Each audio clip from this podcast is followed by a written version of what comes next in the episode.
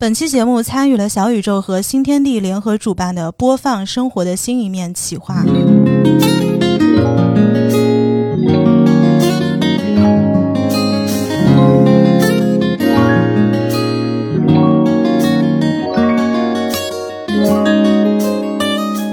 Hello，大家好，欢迎来到来都来了，我是主播丸子。Hello，大家好，我是 Nicole。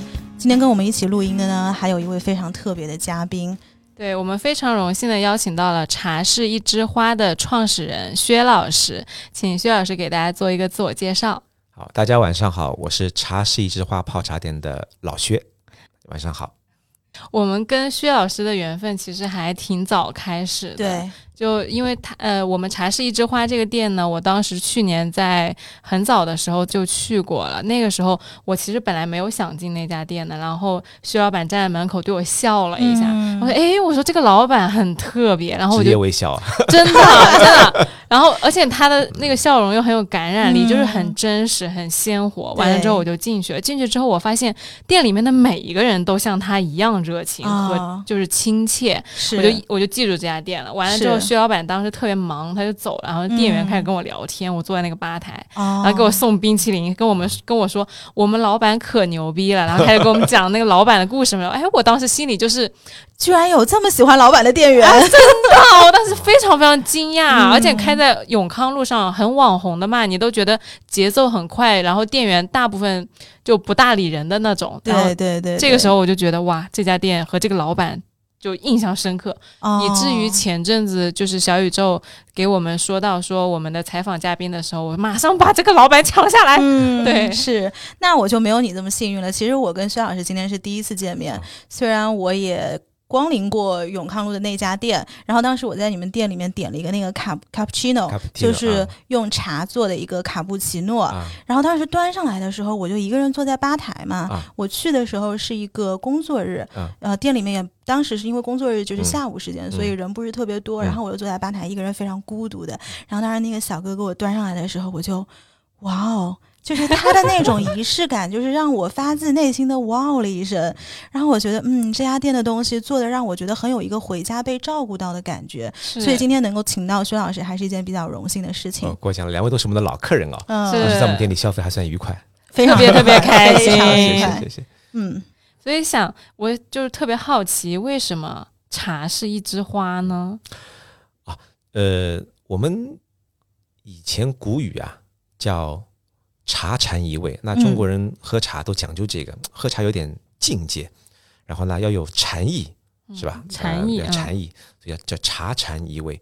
但是呢，以前有本书叫《禅是一枝花》，它讲了很多中国古代的一些高僧大德的一些轶事啊、哦一些所谓的公案。那、嗯当然，茶禅一味，禅是一枝花，那就是按照这个推理来说啊，就是茶也是一枝花。哦，所以这个名字是您亲自取的。对，但其实嗯还有一个问题，但这个就是好像比较嗯，但其实也有一个很很狗血的故事，因为当时 我们在注册商标哦，啊，这个茶是一枝花实际的一个问题了。先被批下来了，那就嗯先用这个名字吧。哦，你们注册两个商标是吗我？们当时其实最早时候我们店的名字叫 Tiffany，Tiffany 啊，泡茶店，我们是叫 Tiffany 啊，又叫 T 就好玩的茶嘛嗯，Tiffany，哎，听起来像 Tiffany。哎，对就是因为有谐音取个谐音啊，因为有谐音，所以嗯。后来就是那个注册不太顺利。哦，后来呢，当时后来我们就用了很多备用名，就是后来呢，呃，茶是一枝花就最先批复下来，那我们就用茶是一枝花，但是我们还有其他的备用名，所以现在我们老客人还是叫我们 Tiffany 泡茶店，哎，我看过哦。你们那个 Tiffany 的那个嗯。文案上面有这样讲过，对对对，嗯。还是我们的啊、就老客人就来 Tiffany 泡茶店啊，嗯。包括后来我们现在我们的广告语叫 Tea is so funny，还是让茶，哦呃所以就是还是保留了这个这个两个字。嗯，所以其实茶是你们开店的这个重要元素，因为我们去喝的时候，其实是茶和咖啡的融合嘛。那是不是其实就是茶才是这个主角？对，我们就是茶店。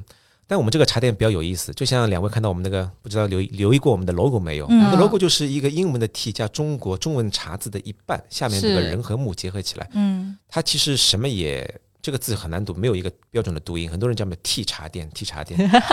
呃，但是对我们来说，我们就是想做一个，可能就是想做一个融合的店，可能嗯在你这里面消费的时候，你的场景是咖啡店的场景，但你喝的又是茶，但这个茶又不是我们所谓的传统的那种那样的茶，可能就像咖啡一样的茶。嗯，这个当时也是我想开这个店的呃最初的一个想法，就是想开一家让年轻人能够来经常喝的，氛围呢又像咖啡店一样轻松愉快的、哦时尚的这么一家哦茶店。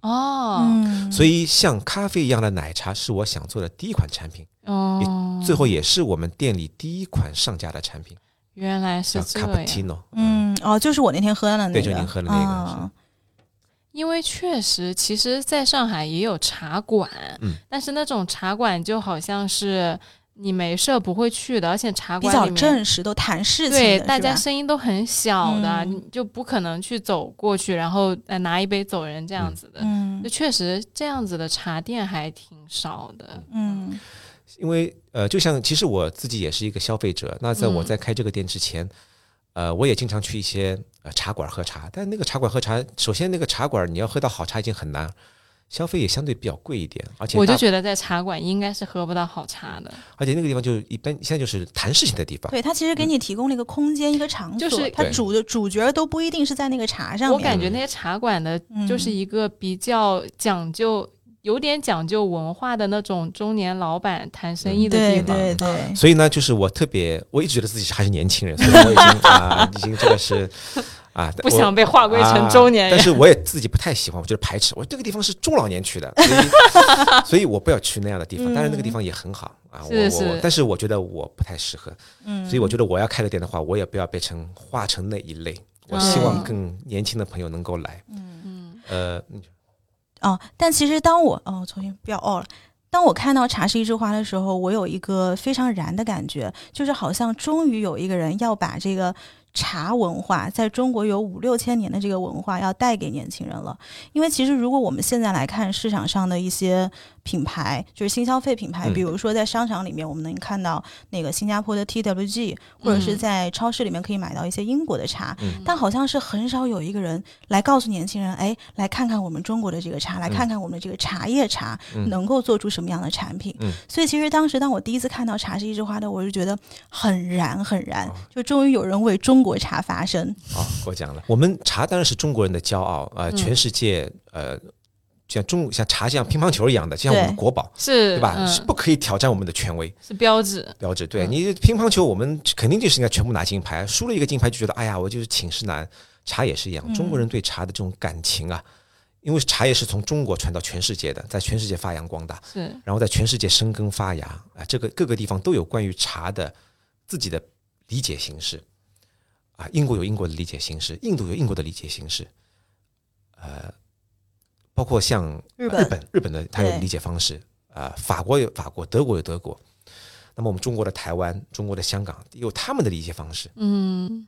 那么我们中国还是保持的我们原来的样子，嗯。但是我们是不是有可能把全世界各地他们对茶的一些观念，我们再融合起来，变成一个更新的形式？嗯。这个形式可能你源于各个地方，你能看到各个地方的影子，但是呢，它又不拘泥那些东西，有没有可能性？那当时，嗯，我其实是在呃美国加州，我看到很多外国人开的茶店，嗯。我觉得诶，他们就像外国人开茶店，就像我们外国人拍拍武打片儿一样的，对啊，就像李安拍一个《卧虎藏龙》，他可以拿到奥斯卡，但有的时候我们拍的片子可能就拿不到，那样的奖。嗯可能他们的可能的视角可能更开放一些，对。更全球化一些。是。所以我是觉得，呃，是不是可以以那样的观念来演绎我们的茶？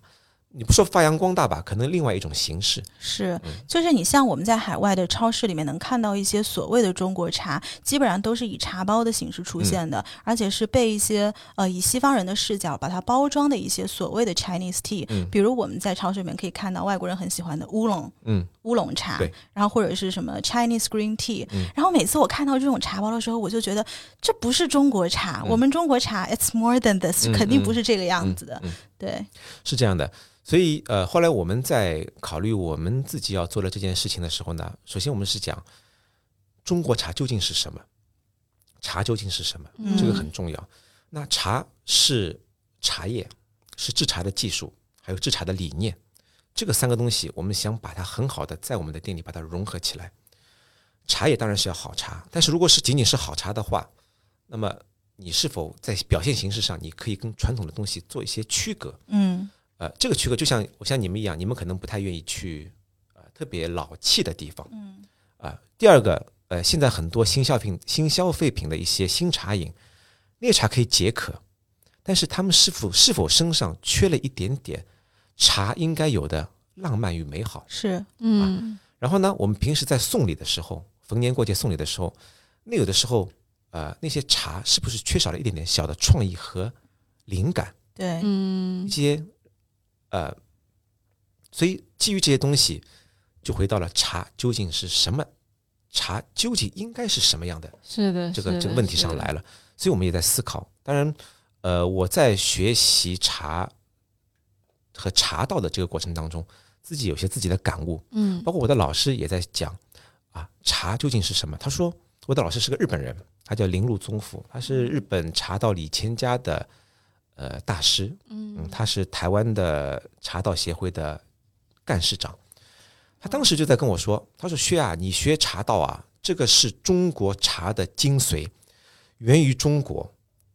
你们中国人一直会把我们日本茶道说是日本茶道，但我们日本人觉得日本茶道是中国茶道，就是这样的。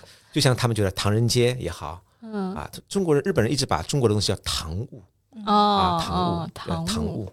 然后呢，这个茶道呢，他们一直觉得是其实是中国茶道的应该有的样子。我说这个东西为什么是中国茶道应该有的样子呢？他说你知道吗？中国现在喝茶，中国的茶很美。他说我也很喜欢喝中国茶，各种乌龙茶、花茶，非常的曼妙花香。但是中国人喝茶少了一点点唐宋时候应该有的风韵与浪漫。天哪，那么我在想，他说，如果你能把中国茶的精髓、风韵与浪漫带回到和中国现在有的曼妙的茶结合起来，能够把它表现出来，用你的理解方式，那应该是很美好的一件事情。嗯所以在这样的基础上，你是怎么想到说要把茶跟咖啡结合在一起来，呃，展现这种风韵与浪漫？所以，我对我们来说，结合不仅是茶与咖啡，茶与咖啡是我们的结合的一种方式。嗯，只是因为当时我想啊，我这家店的氛围要像咖啡店，要很轻松、很时髦，加了咖啡的元素对，不，要让客人有压力感，或者是那种呃那种那种像我这种老气的感觉，呃，不要有那种感觉。哎就咖啡只是它的一个影子，就吸引我这种喜欢喝咖啡的人。因为他如果只是咖那个茶的话，我可能就不进去了。对，但他打到了那个年轻人的点上去，然后他用咖啡把你带进去之后呢，你去喝茶了。嗯，嗯因为也有很多人年，也也有很多人，就像我们的很多人会说啊，咖啡店嘛，咖啡没有什么文化，只有一百多年；茶嘛有文化，有上千年历史。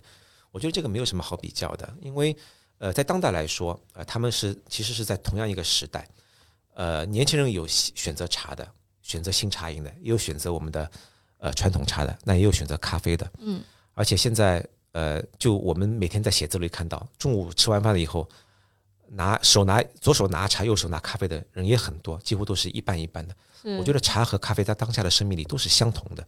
那么，呃，对于我来说，我只是想，呃，变出把茶变出更多的可能性，变出更多的可能性。而且，嗯，因为我有自己学习和领悟的一些过程，那么我希望让茶表现出来更多的一些它原来没有被人或者被人遗忘的一些东西，没有被人感受到的东西，你或者想被人忽视的东西。把去把它放大和强调出来，是吗？对对，而且茶饮本身有很多种的可能性，就从技术本身来说，茶有很多种的可能性。那你觉得你在做产品的过程中，你放大了茶的哪一些呃被我们年轻人所忽略的浪漫和风韵风呢韵？首先是这样的，呃，刚才呃尼寇，尼寇讲了，嗯他到店里来的时候，他问了一下。其实我们在做产品，当时我自己在为自己做思考的时候，我应该做什么样的东西给客人？我有一句话我记得特别响啊，但有部电影纪录片叫《寿司之神》，不知道您看是过没有？是是很有名很有啊，名。小野二郎，你像日本做寿司的何止千千万的人，嗯为什么只有他被封神？啊，当时我在想，小野二郎变成神，之所以他他成为神，他有什么道理没有？其实那个纪录片里也告诉我们，而且小野二郎他告诉我我们，他说我出品只有一个标准，嗯，让客人吃到嘴巴里 wow 一下，嗯，这是他的哦标准。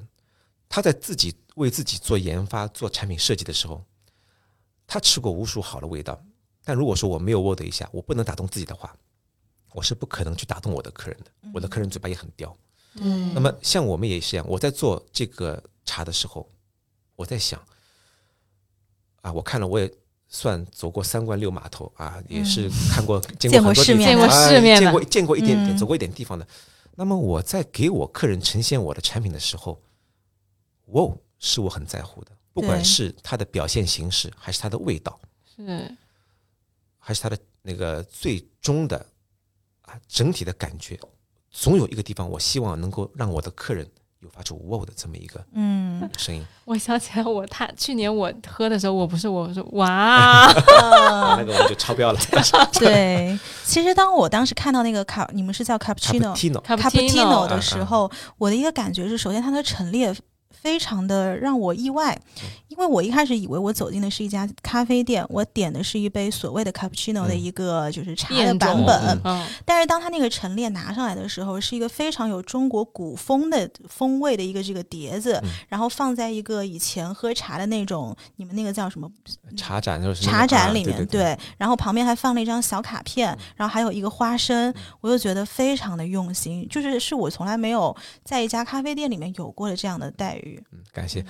呃，其实我们其实是呃，对我们来说，博采众长很重要。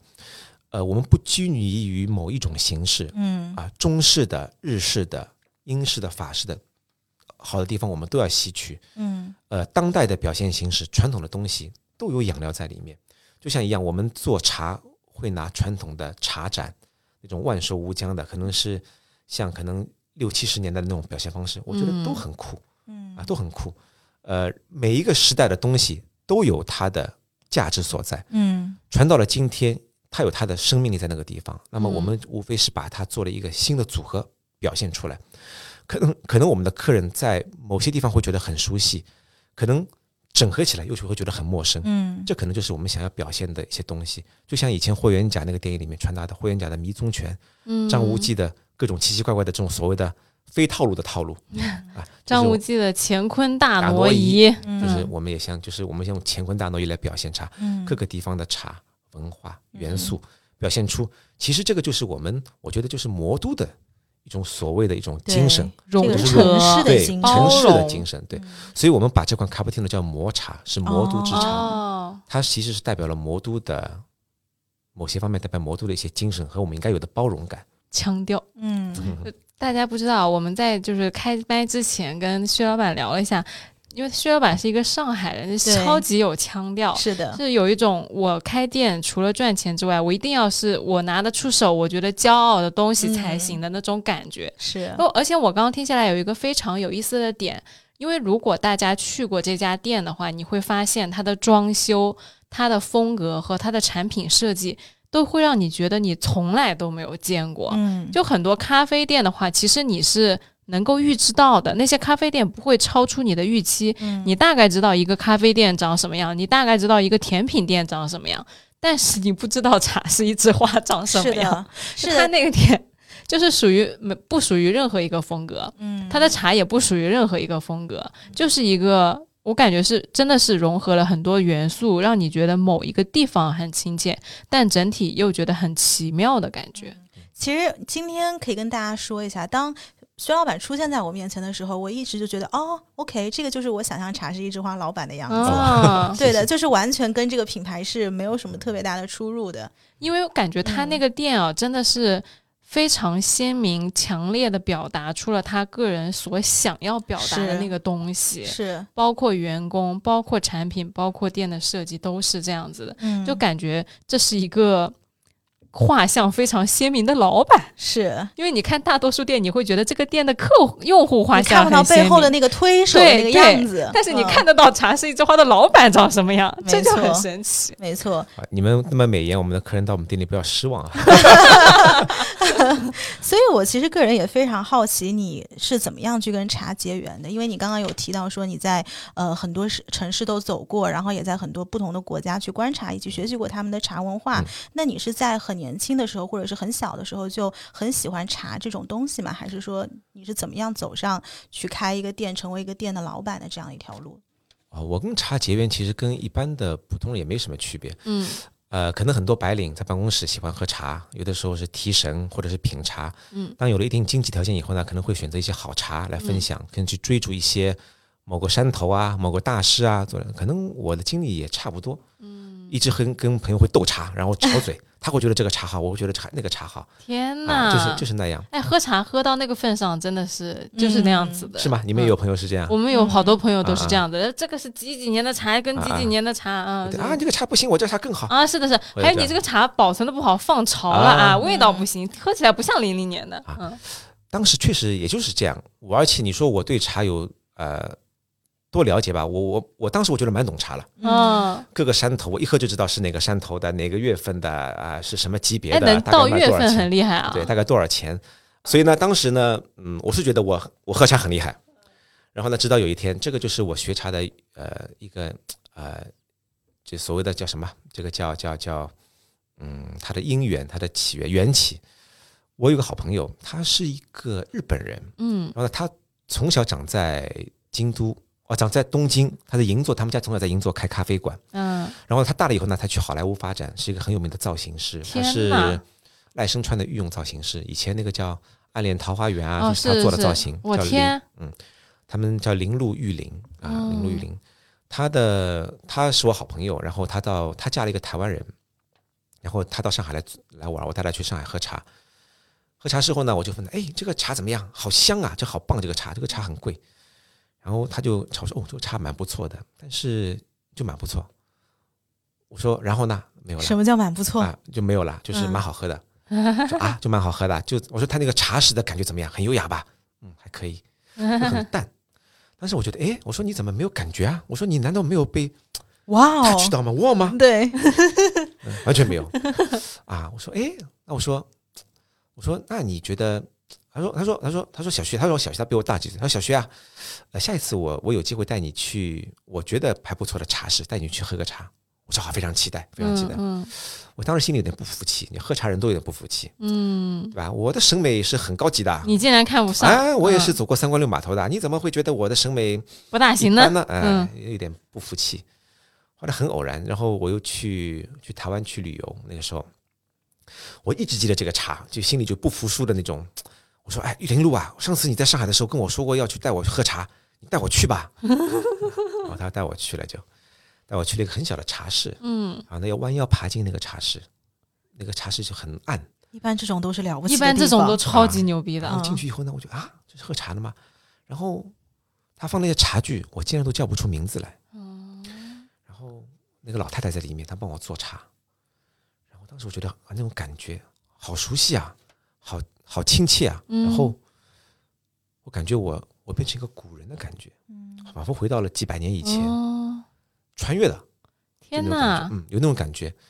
然后当时就觉得很安静。然后他给我喝茶，茶不好喝，那个绿茶不好喝，嗯但是我觉得那个不重要了。嗯啊，它整个一个过程让我觉得，这个就是回忆梦牵的东西，嗯哦就就是让你就就是我我的感觉，触到你的灵魂的感觉。当时我知道，哦，那个是茶道，哦，日本茶道。嗯，然后我说哇，这个有点意思。然后我问我说老太太，老师你可以教我吗？我想学这个东西。他说你为什么要学啊？我说我不知道，我觉得我想学而已，我觉得很牛逼，我想学。我很牛逼，啊，很牛逼，很土的，很很直接、很土的说法。然后老师老师说了，嗯，你想学我可以教你，嗯这是中国茶。哦，那那个时候很吃惊嘛？，对我说啊，中国茶。但是老师你是日本人，为什么说是中国茶？老师说这是中国真正茶的传统。嗯他说我们的茶并没有多好喝，就是个绿茶，苦苦的，在你们中国人的眼睛里没有什么了不起的。嗯跟你们的曼妙的花香的茶比起来，可能有一点不同。但是今天你在这里的感受，我相信你可能在其他的喝中国茶的时候是感受不到这个感受的。嗯，这个东西反而恰恰是在传承过程当中，我们已经迷失的东西。嗯这可能就是茶的灵魂所在。有点意思啊，所以当时我是觉得，嗯，好，好吧，我要学习，我要学习那个东西。所以后来我就，呃，呃磕头向我的老师，就他成为我的老师，老师叫林禄宗甫。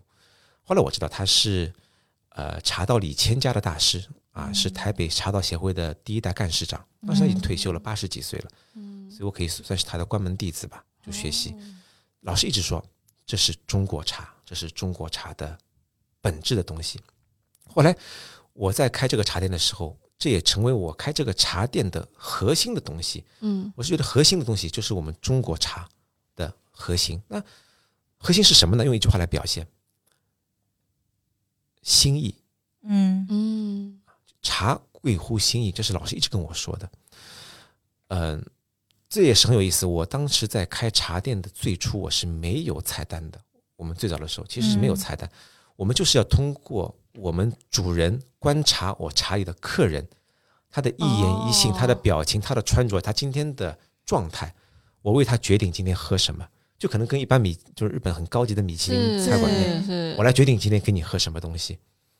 嗯，就是主人观察客人，也就是说，茶的核心是主客之间。嗯一种交流。对茶店没有了客人，你什么都不是，嗯你就变成孤芳自赏，你就自己玩去吧。如果说你不能服务好客人，你茶再有曼妙的花香，客人也是不买账的。嗯，那么，只有人在你的店里和你达成了某种连接，就像我们现在每天顾客盈门，客人多了，你要照顾好每一个客人的感受。虽然我的产品是固定的，嗯我就是个这个菜单，但是你要在面对客人的时候，你要做出相应的变化。嗯这个对我们达主理人来说，嗯对我们要求非常非常高，对我们的员工来说也是要求非常非常高。嗯那么你有做出适当的、合适的调整和变化，在你固定的东西、不变的东西之下去应变客人的一些细微的差别，这个是我们要做到的。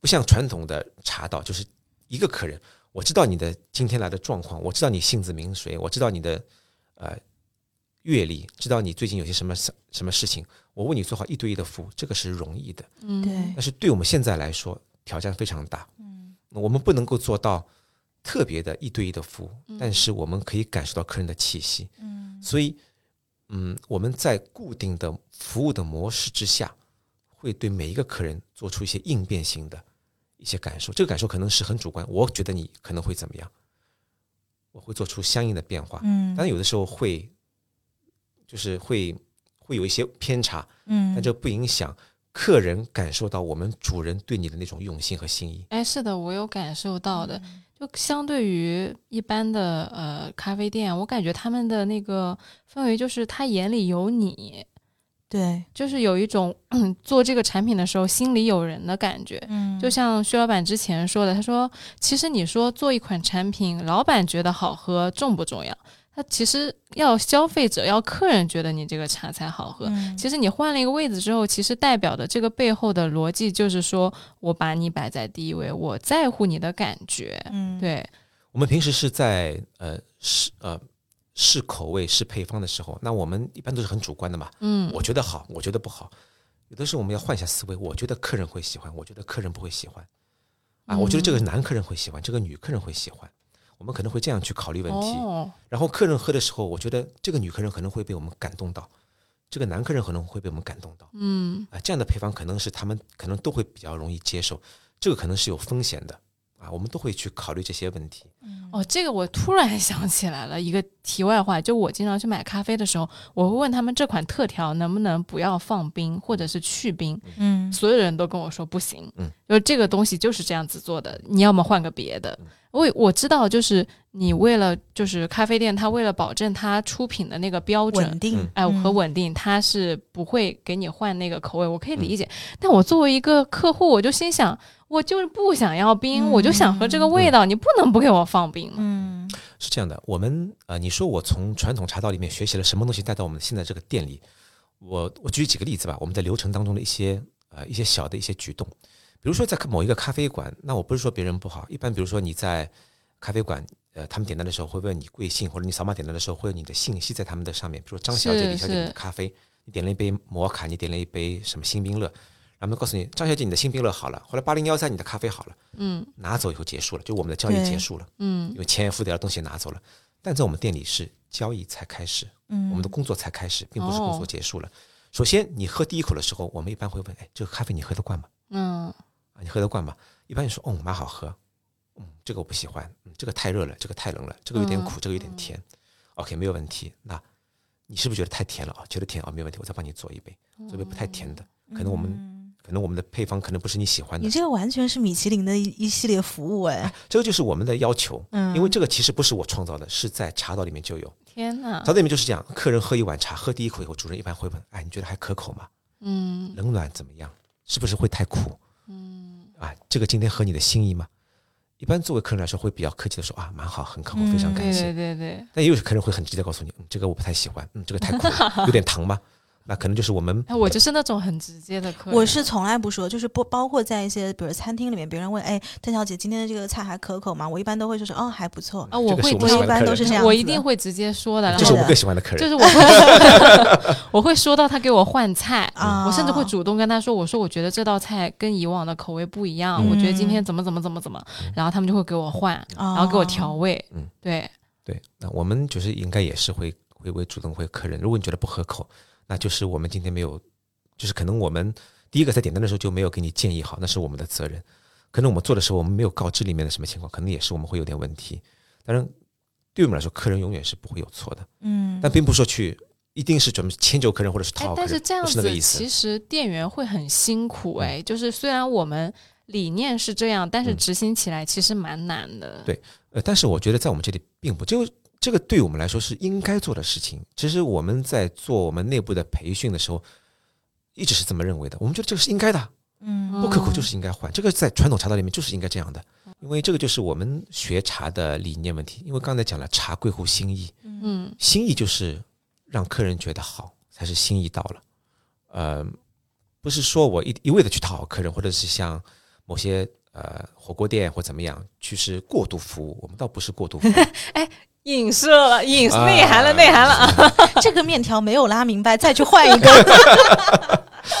呃，不需要过度服务。但是呢，客人在我们店里啊，就是就是另外一个嗯茶道的重要的理念，就是一期一会。啊，那我们这一辈子就见一次，如果今天服务好，我们可以还见一次，但是下一次和这次可能情景也不一样样。了，如果这次真的服务不好，那就真的没有下一次了，嗯，嗯对吧？可能我们就珍惜当下，有的时候是口号嘛，一期一会人人都会说，对吧？但是你怎么去在你的服务执行当中把它体现出一期一会这个概念？这个我超级，喜欢这个理念啊。这杯子见一次，我们今天喝这杯，可能下次见不到了，可能下次见到心境也不一样了，对吧？接待你的人也不一样了，也可能不一样，不一定和这这一款产品了。是的，是的，即使和这款产品也是不一样的人帮你做了，都会不一样。自己的状态也不一样了每一个人每一天都不一样的。所以一期一会对我们来说特别重要啊，珍惜当下吧，珍惜这一次。对，我可以插播一个小事情，就是那天其实我去到你们店里的时候是一个工作日的下午，然后我当时是一个人，我是先办完了事儿之后，然后我就在永康路转一转，然后我说要不就进去坐一坐，然后我就一个人坐在吧台，其实我就在玩手机，然后我也没有特别多的表情，因为我刚刚办完事情，就是那个事情本身有点烦，然后结果当时你们那个店里的小哥，他就可能看我一个人在那边心情不是特别好，他要去后面厨房帮我拿一个小杯子，端了一个茶的冰淇淋上来，然后他就说，他说这个是今天送你的冰淇淋。啊天 哪，对，然后然后我当时就觉得，哦，我当时就哦，OK。然后第二次，哇哦，所以就是那天获得了两次哇哦。哎，你觉不觉得我们俩这样聊天很像那个米其林的考察员啊？就米嗯其林不是都是会有那种去评星之前去打分的那个人对吗？对，完了之后，我们俩偷偷去人家店里面，然后在这啊聊人家的服务。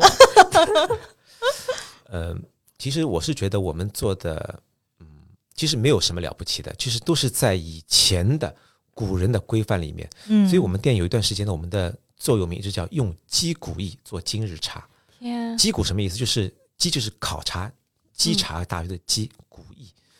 用古人的古人对待茶这件事情的心态放到今天来，用击鼓艺做今天的茶。我们不要做古代的东西，因为那个还是要与时俱进，对吧？在当下让嗯当下的客人来喜欢我们的东西。嗯所以古意特别重要。我所以我们其实并所做的任何事情并没有超过古意，也没有有任何的突破，我们也没有这个能力，我们只是在执行古人对茶这件事情的一些看法、一些执念和一些心意。嗯再比如说啊、呃我们我们进来客人，我们在忙的时候，我们即使最近这一家店在啊，广告时间在那个呃太阳宫，我们五楼新开了一家店，在 K 五十一单元，大家欢迎来，大家来。那那家店是一家，那个地方是一个竞争非常激烈的一个一个地方，旁边所有都是网红店，而且是饮品这个细这个行业里面不同细分的，是。有水果茶，嗯，有柠檬茶，有那个港式的茶，有养生茶，也有咖啡，但也有像我们这样的呃当代的新创意的茶。每个人都是在各显神通，即使在那样的恶劣的竞争环境下，我们还会 还会很照顾客人。每个客人到我们店里来，我们还会送一杯 welcome tea。嗯，就是外卖档口，你还送 welcome tea 干什么？就是这杯 welcome tea，我们还会考虑夏天应该是什么样的茶，冬天应该是什么样的茶，哦我们都考虑清楚。那这杯茶给女孩子应该是夏天的话，我们会给女孩子没有冰的水，就去冰的凉水；给男孩子会放冰块。嗯哎，这个超级吸粉哎，我就很讨厌水里面放冰的。嗯其实是这样，这个还有一个我们的一个理念就是，嗯，关于做到什么程度的问题。那我们讲不要过度服务或者是怎么样，包括这个店动静的结合，其实那个 balance 这是我们要寻找的是的是的平衡。从产品上来说，口味的平衡，不要过度甜。哇，你这个理念超级米其林的哎！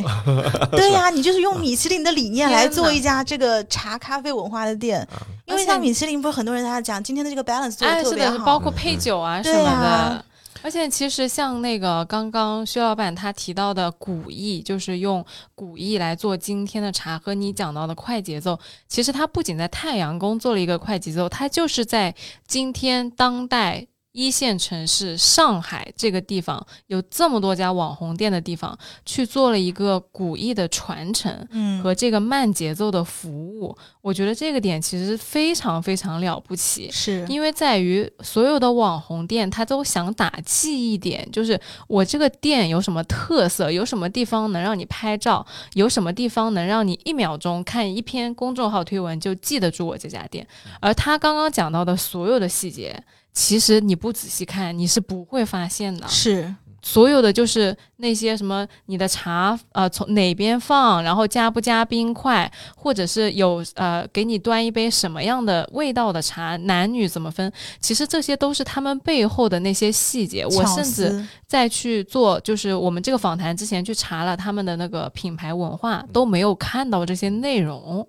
他如果今天不说，我在所有的公众发布的信息里面都没有查到，而这些是他们在做的事儿。我觉得这个就是挺挺了不起的。那我还特别想顺着这个问一下徐老板，就是你没有刻意的去大肆的宣扬你这个背后的一些理念，这个是刻意而为之，还是说呃一些不经意的东西？而且我特别想知道是什么东西让你一方面在这么样一个快节奏和网红的文化下。坚持做这样一件事情，因为你可能它的回报率是很低的，并不是所有人都 appreciate 你这个做法的。比如说现在很有名的那些喜茶呀、乐乐茶，人家说，那我虽然快，我牛逼啊，我我现在做成了一个行业的权威和老大嘛，对吧？然后你你这个品牌，你现在在上海四家店，不是很多人知道你的，嗯你为什么一直这样做这件事情？对，而且就是。是什么让你有这个 balance 的意识，让你有这个用米其林去做茶店的这个感觉？其实这个我觉得，因为你们觉得呃怎么样怎么样，我觉得一点都不怎么样怎么样，因为我觉得就是应该这么做的。嗯你我学了茶道，我老师给我的教诲，这是真正中国传统茶嗯应该有的东西。虽然我的表现形式是那种，我觉得以前张明明有首歌就《我的中国心》，啊扬章虽然穿在身，我心依然是中国心。啊，其实我们的茶就是表达的就是这个意思。我用一个很时尚、年轻化，甚至于另类，甚至于是反骨或者是无厘头的方式来表现很多是的东西，是的但是我的内心其实还是很传统的。啊，这个很浪漫。他刚刚讲完这个，你知道我有一种什么感觉吗？等于我们俩刚刚问了一个什么问题，就是我们在问陈道明，你为什么不去炒 CP？啊，对，你懂吗？就是这个感觉。其实这个就是一个社会怪象啊，嗯因为大家所有人都这样，但确实不是说所有人这样你就是对的。但是我们是想知道，那什么是支撑你走到现在的？我觉得他这个很浪漫，嗯嗯就讲了，就是刚才我讲了嘛，就是我们行现在我们所看到的茶或者一般喝到的茶，就少了中国传统唐宋时候应该有的浪漫与风韵。嗯，这个可能就是那些所谓的真正的精神的东西。那我在想，这个东西在世界各地传承了千年，但是中国也是有这样的文化传承，只是我们现在很少看到。我有机会把它拎出来，表现在大众面前。它既然传承了，它一定有它的生命力，它的生命力可能远远要强于我们所谓的现在的一些网红的生命力，嗯或者是现在时尚的生命力，因为它确实是一种文化的传承。那么，它既然可以传下来，传到一千年，传到我的手里，我去了解到它，那它应该有很强很强的根植，甚至于它很有向未来发展的生命力。那我觉得，我就应该这么去做就好了。嗯然后我我倒并没有觉得我是在刻意或怎么样，我觉得我做这件事情，这个是必须要做理的，所应当，理所应当的。嗯。如果我做不到这就是这么做的，啊，嗯，对，因为别人都是这么做，传到我手里，我也得这么做。我得这么做。对，啊，然后而且他有一个很有意思的点是，就像他一直说的，我不要做一个中年人，我不要去那个很老很老的店，因为他是很用心的说，我很想把这个东西带给你们，而不是说我传承了一个很小众的或者呃很高的茶艺文化之后呢，我就守在这儿，然后你们都不了解这个东西，所以我不跟你们交流，而是他把这个东西大众化了，然后以一个非常容易的。切口去给你呈现、啊，你喝咖啡，OK，你到我这里来，我也有咖啡，但是我给你展示，我们还有更多比咖啡更多的东西，比茶你所能想到的茶更多的东西。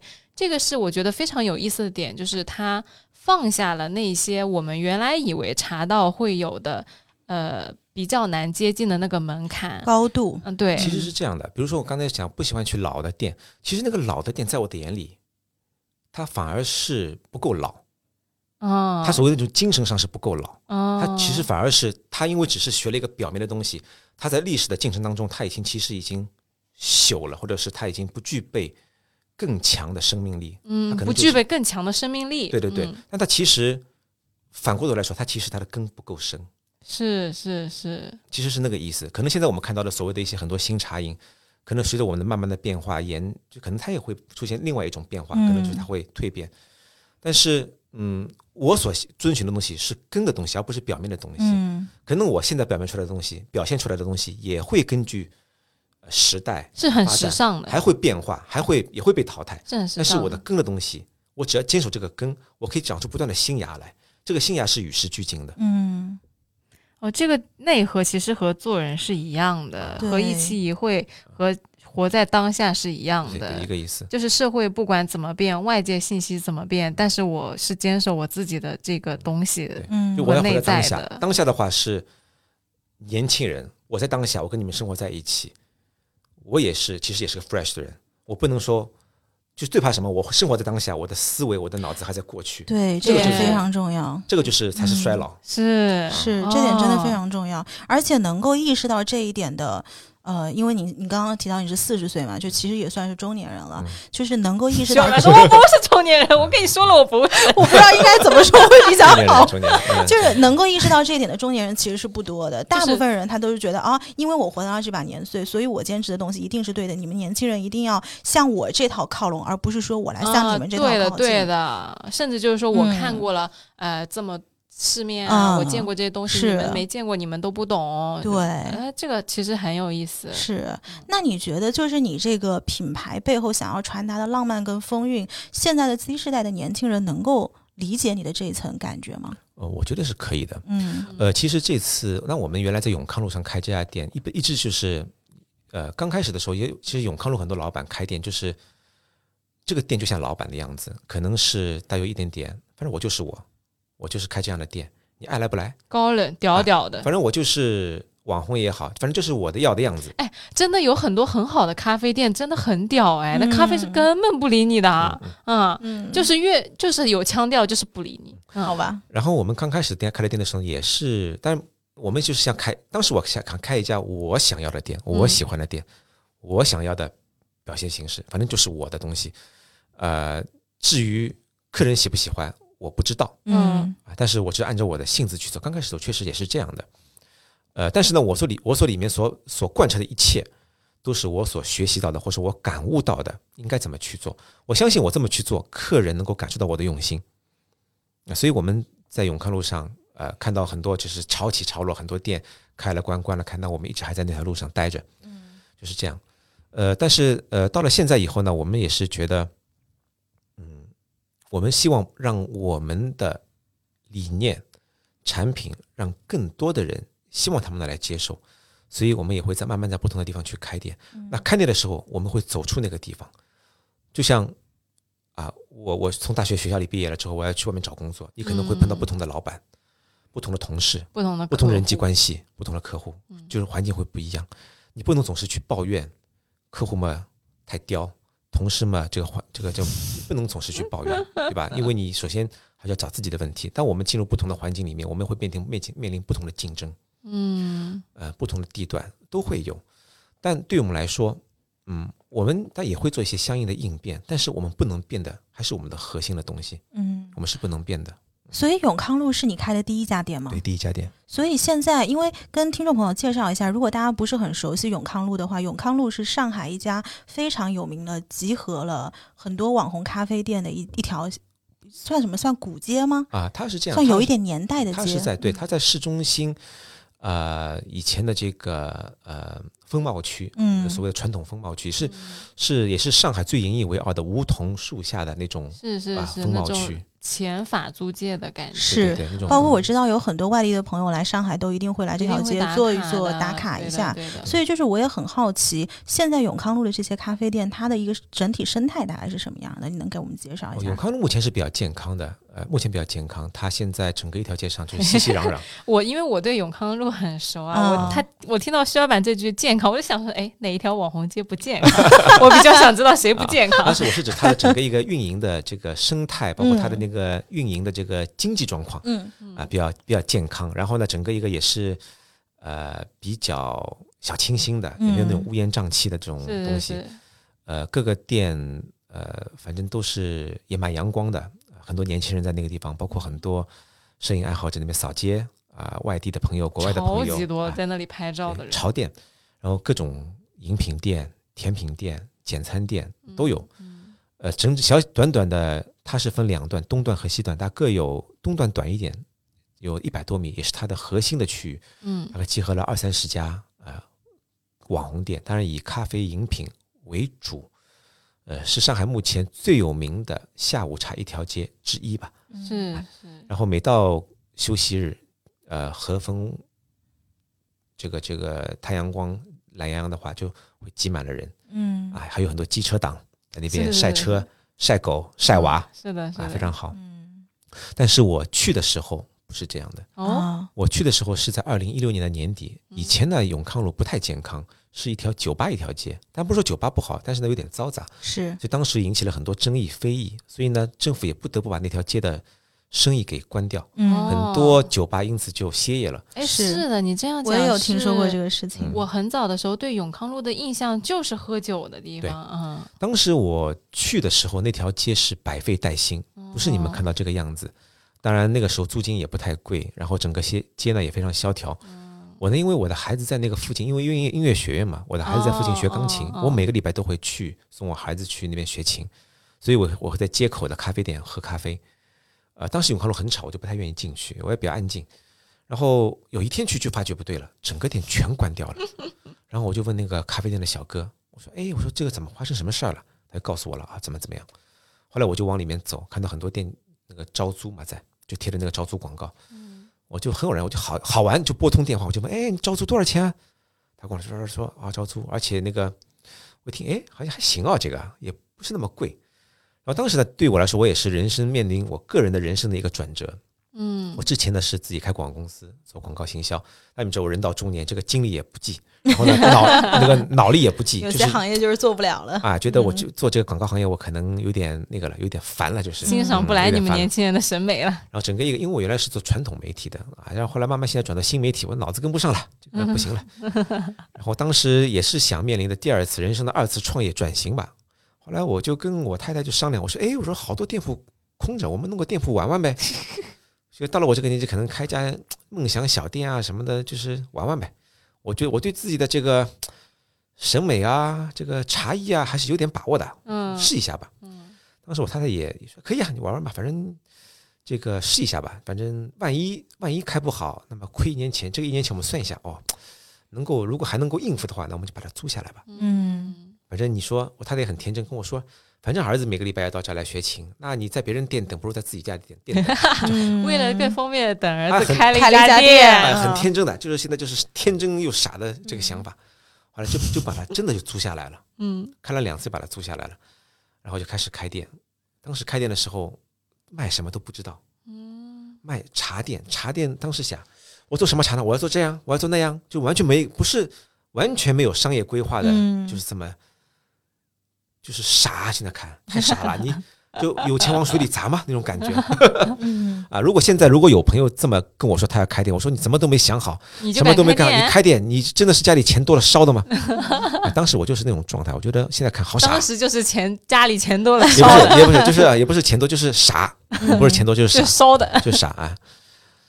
现在看，嗯，如果我是我现在当时的话，我就不建议我去开店。天因为哪因为因为没有一个很好的商业规划和一个但是。你不觉得就是有的时候人就不能想得太清楚，真的你你要没有那个原始冲动，你这个事儿就做不了。你也不能听那些劝你不要做的人，因为理智就是不能做。但你如果做了，你也不知道结果啊我。劝你们，你不要听啊。当时就是这样，嗯然后但是就接下来了，然后卖什么都不知道。我说茶店啊，时髦的茶店，像咖啡店一样的茶店，时髦啊，嗯轻松啊，年轻人爱来啊。那卖啥呢？不知道。嗯，就是你说有具体产品落实吧，就像我们以前开广告公司开会一样的，创业的时候脑力激荡的时候，天马行空，落实出来，表现出来，平面上、视觉上啊，抓瞎了。啊天哪！我觉得今天这个对话又给我辞职多了一份鼓励。每一个听到我想辞职啊，那你接下来要干嘛啊？你没有明确计划，那你别辞了吧。嗯今天下午还有一个人这样跟我说话，嗯嗯，就是这样。后来从榜样就坐在我对面。嗯后来就是从开店的，就是点点滴滴，其实我们也是呃莫名其妙的一下红了，嗯，就是莫名其妙的红了。然后呢，在红的过程当中也会迷失自我，嗯觉得自己哦网红店啦，我从来没想过我做网红店，一下变网红店了。嗯那后来我也有一种心态，像以前看那个电影《甲方乙方》一样的，嗯就是我太红了，你们不要这样啊，我你们这样我我不喜欢的，你们客人要按照我的规矩来啊也会有迷失自我哦，就也有那种很屌很屌的时啊，候，对对对，然后就是要哦排队啊，要预约啊，要干嘛干嘛的。那属于活明白了的。对现在啊然后过了一阵之后，哎呀，我不红了，我不红了之后，哎呀，我要火，气了你们你们来，你们来啊！我怎么就过气了？对，尤其有人在那个点评上写我们过气网红，啊、什么叫过气网看的红那个评论气啊？气死了！我怎么过气了？我什么时候过气了？你想有一天来都来了，那个过气了的嗯节目，气也要被气死啊！两个过气女主播，啊，就是有的时候就是我觉得这是客观事实、客观规律。网红店就是客观规律，你的是你是有生命力的。是那后来才想到，又回到最初开店的初心。你为什么开这个店？你想表达什么？你遵循的是什么理念？嗯你既然遵循了一条已经传传承了一千年的理念，那么你继续传承下去，你不要迷失自我。你想干嘛，继续干。嗯你是网红店，网红店是给别人给你的标签，别人觉得你是网红店，你不要觉得你就是网红店，嗯你还是一家很普通的小店。你跟喜茶比，你就是一个小蚂蚁。嗯虽然你觉得你自己有多屌，你有多了不起，但你还是一个小蚂蚁。嗯是一个小店。你在永康路上，比如说永康路的网红店，你把这个店开到其他地方去，播了这个品牌，别人就不知道你是谁。嗯后来有一次给我打击很大，我们参加了一个咖啡节。啊那我们在永我们在以前在点评网上面，我们的店的属性一直是咖啡馆。那我们也是评价非常高，一直是要不是这个第一名，要不是那个第一名。然后有两件事情给我打击很大。当时我是觉得我们一直是五星好评店，嗯后来有一天我们发现我们不是五星好评店了，啊，那个是两年多后的事情，我们觉得打击很大，这是第一次。第一次、第二次的时候呢，我们在参加一个咖啡节，当我们身边都是跟我们一样的饮品店、咖啡店的时候，而且那个时候没有店的装修，嗯呃，没有任何的标签，我们就是一米二的一个柜台给我们，哦柜台连柜台有哦100家的哦咖咖啡店是这样子，那咖啡节就是这样的。太古汇上面那个是吗？嗯，我们那次是在呃陆家嘴上升星所哦，陆家嘴我们也去过，嗯我们去过上升星所和陆家嘴。当我们脱去我们的所有的品牌的外衣，在那个地方，而面我们的 logo 是看是主主办方做了统一的那个版，放在那边，客人也不会去看多看你一眼，反正就问哎你是谁啊？你什么名字啊？你们卖什么东西啊？有什么好喝的吧？可以免费喝一下吗？那样的情况下，那天呃第一天我去了，我在那边，那我当然老头子嘛，我也是反正有点社会经验，那我就接待客人，记得那天很清楚。我们卖了一千八百块的营业额，在一天、嗯算不错了。我们的展会费是三千五百块、嗯三天，嗯呃，然后第一天我卖了一千八百块，算算去掉人工的什么，就是没有就是没有挣钱，还要倒贴呢。嗯然后呢，我就没有什么，那就第一天，第二天我去的时候，我们我有我我我有点忙没有去，我的同事都是我的精兵强将在那边把守镇守。嗯下午我就去了，我说，哎，今天的营业怎么情况？零，拜拜。为什么会这样？对然后？因为旁边的邻居也都差不多，嗯也好不到哪里去。我突然觉得明白了，我们在这个店少了我，少了很多我们的这个地域的标签、品牌的标签、哦装修的标签以后，可能我们什么都不是。嗯你说你想传达的文化，你在这么一个就是肉搏的地方，你能够传达出来吗？这真的是个肉搏的地方。哎，你能够通过三句话让客人了解你是谁，你想干嘛，你的东西跟别人有什么不一样，他们愿意花钱来买单吗？打个问号给自己，你真的有那么大的吸引力吗？好像不是哦。所以我们那个时候就认清楚了，我们还是个小店。啊，你呀，你要做的还远远不够，天，而且这个店不能是你老板一个人的店。如果我只是一家小店的话，那么我也没关系了，我就是老板。如果我不再差一点也没关系。但是如果说你想你有更大的雄心，你有更大的抱负，你要让更多人了解你的话，这样是不行的。是啊所以我觉得狠狠的扇了我一个耳光，我就明白了啊、我们其实什么都不是。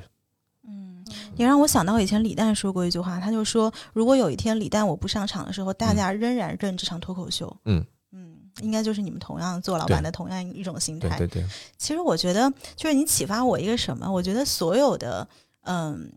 包括同一品类的这个这个产品，应该把所有的自己的标签，然后包括老板全部撕掉，嗯然后把它放在一起做一个盲品。嗯就今天，如果大家以一个很客观的角度来说这个东西质量本身到底是什么嗯样，如果能够评出那个最佳，那个可能才是最佳。嗯就打一个比方，比如说今天我们这个播客，嗯我们把所有的订阅标签全部都撕掉，然后把一些大台、小台、男主播、女主播的台混在一起，然后让一帮这个完全不知情的评委来听。嗯如果大家还觉得来都来了是不错，那才是真的不错。是嗯，是的，是的，就像很多那些后来我是歌手啊这种这种竞赛类节目，那个那个那个选手拿去以前的光环，台上 PK，他甚至于可能被被被新人给 PK 下去啊。是对吧是的，是的就很正常。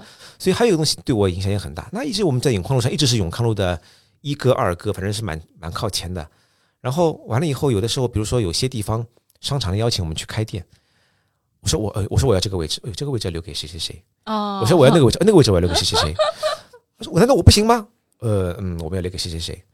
呃，就是言下之意，还你们还不够咖位，嗯这个 C 位要留给谁谁谁。嗯后来我们觉得，哦，我们可能是比他们，如果你从消费者的角度来看，我们确实不行，你还是一个小品牌。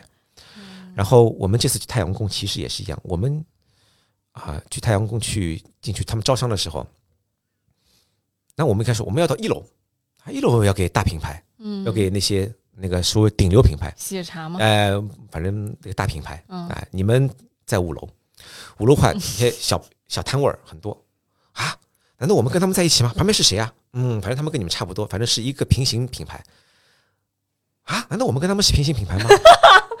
啊？难道我们在我们的这个招商的眼里就是这样的定位吗？呃，这是客观事实。嗯，哎，好真实哦，是，嗯所以就是在这样的一个情况下，你会有计划说想要把茶是一枝花做成像呃，就是被类似于一个新消费品牌被被市场给认可，或者是迅速扩张的一个品牌吗？很多时候就是很现实，你觉得你是谁不重要，别人觉得你是谁才是重要。这就是其实招商的、运营的那些开商场的，嗯他们在我的眼里就是跟我的客人是一样的，嗯，就是我在我客人的眼里是什么样的，特别重要。可能我在他们眼里是这样的定位、这样的咖位的品牌，嗯也就是说，我们只是做了这么一点努力，我们的努力跟那些平时我们看不起的连锁品牌比是远远不够的。那你想做成像 Manner 喜茶这样子，就很大很大，然后想变成一楼的品牌吗？如果不想的话是假的。其实是这样的，呃，我当时在做我这个品牌的最多的时候是没有想过，我只是想做一个我喜欢的店只是想等儿子下课，啊，对，只是想我做一下我喜欢这是我喜欢的店，然后我来的客人我服务好，我对他们很客气就好了，嗯。然，后每个客人都开心开开心心走就很好。嗯，但是当做了一年两年以后，我是觉得，我就在问我是不是还要为了做一家店嗯。就这么去做，是不是这是我想追求的事情呢？就可能很人还是有欲望啊，我是觉得这很现实，就像很真实，对，就像很多人做一个平台，他希望走到更大的舞台，是更多人知道。是嗯，然后就像抖音，就像呃 B 站，就像你们，可能希望更大的舞台。是像我也是一样，我做了一两年以后，我发觉，呃，我有去，我们有去向更大舞台的可能。嗯呃，那么去努力吧。嗯，如果说仅仅是为了那一家店，说所谓的百年老店，嗯，可能不是我的不够，不够。对、嗯我觉得我可以把它做得更好，让更多人知道。而如果且是值得的这个东西当时我就特别喜欢百分比，哦。我特别喜欢那样的品牌，蓝瓶子那样的品牌，他们。为什么为什么你喜欢百分比和蓝瓶子？首先从设计感来说，我觉得他们像苹果，哦，就很简洁，简洁、嗯时尚。我觉得那样东西是我喜欢的，也是有腔调的东是有西。的啊，对啊，就是。啊然后这是一期有腔调的节目。对，然后呢，嗯，他们而且他们有一定的商业价值，嗯就是你的商业价值是因为很多人喜欢你。嗯，那么我们，那么对我们来说，我们开了一家小店在永康路上，很多人喜欢我们。那么是否我们放大到世界，这我这个城市、中国，甚至于世界的各个地方，都会有人喜欢我们呢？哦，可能会被人喜欢，但是你有能力去做这些事情吗？嗯，好像目前还不具备那个能力。哎，那我问一句外行话，嗯就是为什么 Arabica 它可以做到是他现在这个样子？嗯就是为什么他既没有像 Manner 那样就铺开铺那么多，嗯但同时他又保持了他自己的腔调，又有这么多人喜欢的？嗯就他是怎么做到又又少又知名这个就是？balance，啊，嗯，就是 balance。他的包括他的商业运营，他们他讲究一种 balance。当然，他可能跟他的嗯，我不懂啊，可能是他的资本方、运营团队啊有他的想法。商业的对对，考商业的，他们很成功。因为以前阿拉比卡也不是那样的，阿拉比卡可能以前就像我一样，啊，他是个世界级的大网红在京都，那我可能嗯就是个上海的小网红在永康路，可能是一样的，就是一家店做的好好的，很多人来打卡拔草，嗯。生意也不错，嗯。就是可以，你这个钱对你来说也蛮好，嗯，就是这样。但是一下子有人发觉它的商业价值以后，哦推推推开开了，啊就是嗯它就是一样，他可以在这个地方赚钱，那他在世界各地都可以赚钱。对，其实我觉得可能是他在世界上的这个商业价值已经做出来了。啊那么把这个东西一部分转到上海来，所以在我们的视野里面，可能看到它只有一两家小店，可是你看人家出生的时候，在上海出生的时候，商业价值就已经很高了。嗯嗯，是。嗯，那它作为纯产品来说，你觉得它那个产品是一个你会去欣赏的产品吗？在日本，在香港的阿拉比卡很好喝，其实我是比较好奇，就是大家为什么这么喜欢阿拉比卡的？嗯嗯一个是一个当然是设计感，因为我们还是希望能够喝到和我们身份、形象、志趣相投的接近的东西。是，虽然而且那个杯东西本身，如果说可圈可点的话更好。嗯我觉得还好，就没有说那么疯狂，因为好喝的咖啡蛮多的。我我这么跟你类比，就是如果你今天是能够买爱马仕的这一批人，其实你可能会去买爱马仕，但是你不一定会买另外一个包。可是你说另外一个包是不是同样的实用？可能是同样的实用。因为很多东西是超越功能性的，对啊，超越功能性了。包括阿拉比卡，它更多审美性，赋予你一些所谓的时尚价值的认同啊，审美的认同。嗯它这个跟 Lululemon 是不是一样？是的，我刚刚其实脑子里面有想到 Lululemon，但是我没有说对。Lululemon 是一样的。嗯 Lululemon 那个创始人也是个很魔性的创始人。嗯那个意思。虽然我们因为因为也是一样，比如说我们想我们对标某某某，我们对标谁谁谁，但是客观来说，我们还做的不够，做的不够好，或者是我们还没有呃真正的达到他们的那种那种那种要求，其实是没有做到更好。当然，我们也是希，所以我们呃，包括进太阳宫也是，我那我们觉得 OK 没有问题，那我们就从这里开始做。我们嗯其实要让更多的人看到我们。呃，就上得了厅堂，下得了厨房。你不要在永康那种哦，那种地方，那我们在很在商场商场很肉搏的地方，我们也是可以的，哦，所以我们想去试一下啊，结果也是不错了，我们在那边嗯嗯也是不错。嗯那其实今天聊下来，我发现其实这是一个未完续待续的故事。是就可能就像他说的，你一杯饮品上来，其实不是结束，而是刚刚开始。嗯而我们这个茶是一枝花的品牌，在我们认识以来，也才只是一个刚刚开始。我们也希望薛老板能带着这个品牌走向更远、更大的舞台。谢谢两位，也非常祝福茶是一枝花。然后从现在起呢，到十月十三号，如果你去上海的创智天地大学路、瑞虹天地太阳宫和虹桥天地，会在看到小宇宙布置的有关播客生活的线下展览和装置。同时，小宇宙还特别邀请了九档播客一起以播客生活新一面为主题，自由发挥，来聊聊生活的多样体验。大家可以分别去找九档播客出来听一下。